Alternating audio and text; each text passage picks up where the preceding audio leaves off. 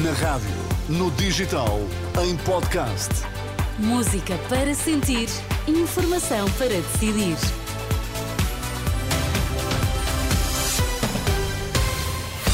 Notícias na Renascença. Para já, Miguel, quais são os títulos em destaque? Diretor Nacional da Judiciária garante que a investigação da Madeira não ficou em xeque e reafirma a confiança no processo. José Neves demitiu-se da Farfetch, o antigo unicórnio português. Informação para decidir aqui no T3 com Miguel Coelho. Olá, Miguel, boa tarde. Olá, boa tarde. O Diretor Nacional da Polícia Judiciária mantém total confiança na investigação às suspeitas de corrupção na Ilha da Madeira. Luís Neves mostra-se preocupado com a decisão do juiz de instrução, que ontem libertou os três arguídos detidos por não ter encontrado indícios de crime, mas garante que não tem dúvidas de que há suspeitas criminalmente relevantes.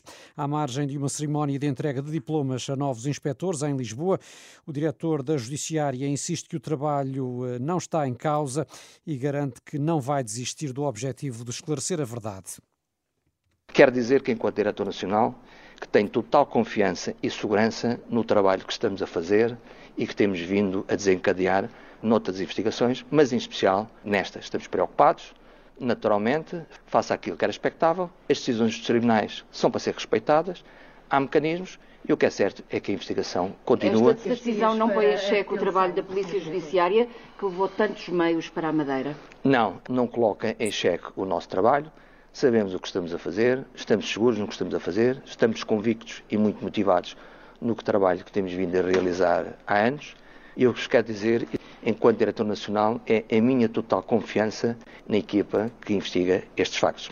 Luís Neves lembrou ainda que o inquérito não está encerrado nem arquivado e garante que não mudava nada na operação que decorreu há três semanas e que levou à detenção do eh, então presidente da Câmara do Funchal, Pedro Calado, e ainda de dois empresários, para além da constituição como arguído do presidente do Governo Regional da Madeira, que entretanto pediu admissão.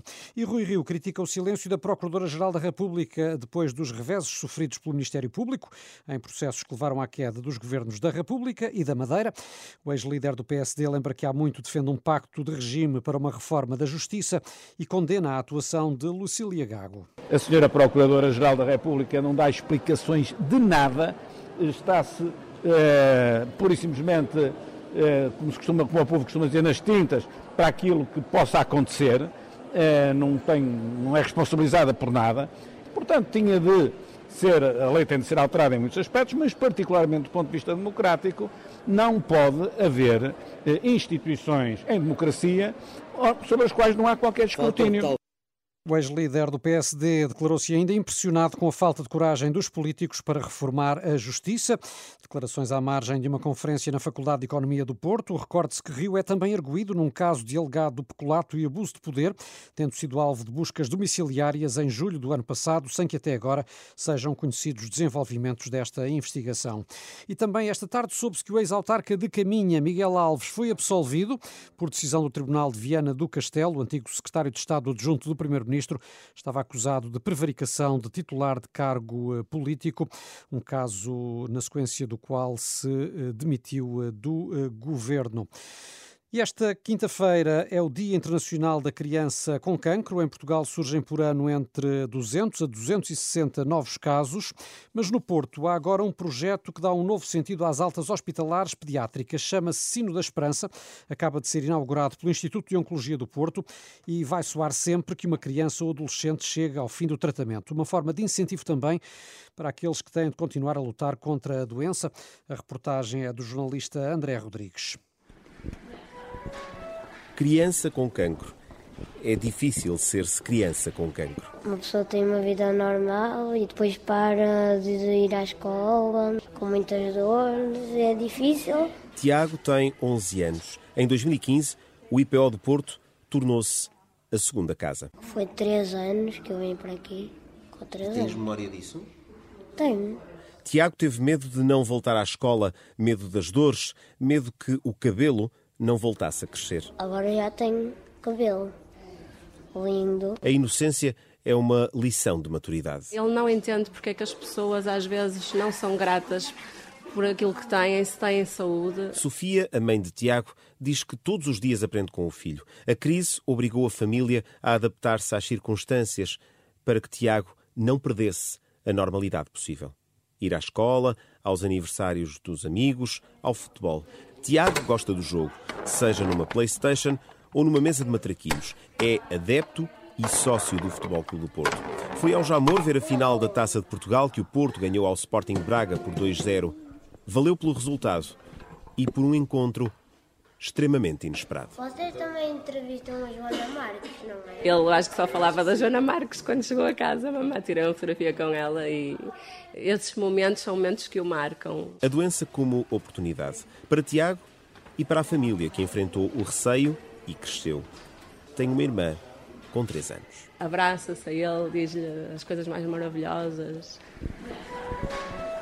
Rita tem 18 anos, sobrevivente desde 2021. Eu entrei no IPO uh, em 2008. Lutou 13 anos contra uma leucemia linfoblástica diagnosticada aos dois anos e meio. Cada dia que passa e cada atividade que possa vir a fazer são oportunidades que podem nunca mais acontecer, posso não ter possibilidade de voltar a fazê-la. O medo faz parte do dia a dia de um sobrevivente, mas não pode impedir que a vida aconteça. Lutar, vencer, celebrar. Na ala pediátrica do IPO do Porto há um sino que toca esperança. Querem anunciar a toda a gente que estão prontos para seguir a sua vida. Filomena Maia coordena o Serviço Educativo da Pediatria do IPO do Porto. Eles muitas vezes são os primeiros a dizer que vai tudo correr bem nós uh, damos-lhes sempre o exemplo de meninos, os meninos que estão bem, o nosso grupo de, de jovens e, jo e adultos que tiveram cancro na infância. Porque uma coisa é nós dizermos que as coisas vão passar, outra coisa é eles verem um adulto que na idade dele teve cancro e que neste momento estão bem, não é? Mas nem todas as histórias têm esse final feliz. Quando uma criança morre, ficam as memórias, ficam as famílias. Só eles é que sabem o que é sentir a dor de perder um filho. Mas aquela criança que partiu deixou-nos boas memórias. A boa notícia é a taxa de sucesso nos cancros pediátricos. Rita sobreviveu. Acabou.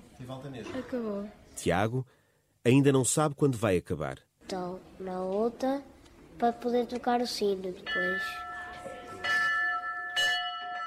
Lutar, vencer, celebrar. A pediatria do IPO do Porto tem um sino que toca a esperança. É o título da reportagem do jornalista André Rodrigues, para ouvir em versão alargada mais logo depois das 11, na edição da noite da Renascença, e já disponível em rr.pt. José Neves demitiu-se da Farfetch menos de eh, dois meses depois de ter vendido a empresa que fundou, a sul-coreana Kupang. O novo proprietário eh, desta empresa de venda online de produtos de luxo inicia já amanhã um plano de despedimentos de grande escala que começa em Portugal e prossegue no Reino Unido e noutras geografias a partir da próxima semana. E a partir das 5h30, Renato, vamos ter emissão especial de Bola Branca aqui na Renascença para acompanhar os jogos da Liga Europa com equipas portuguesas. São três, as que vão estar hoje em ação. Às 6 menos um quarto, o Sporting defronta na Suíça o Young Boys e a equipa inicial dos Leões vai apresentar quatro alterações em relação à última partida. Destaque para a inclusão de Daniel Bragança. Pormenores para conferir em rr.pt. Depois, a partir das 8, vamos ter também o Benfica Toulouse e o Braga Karabakh. É isso mesmo, as notícias da Renascença sempre em rr.pt. Passo por lá.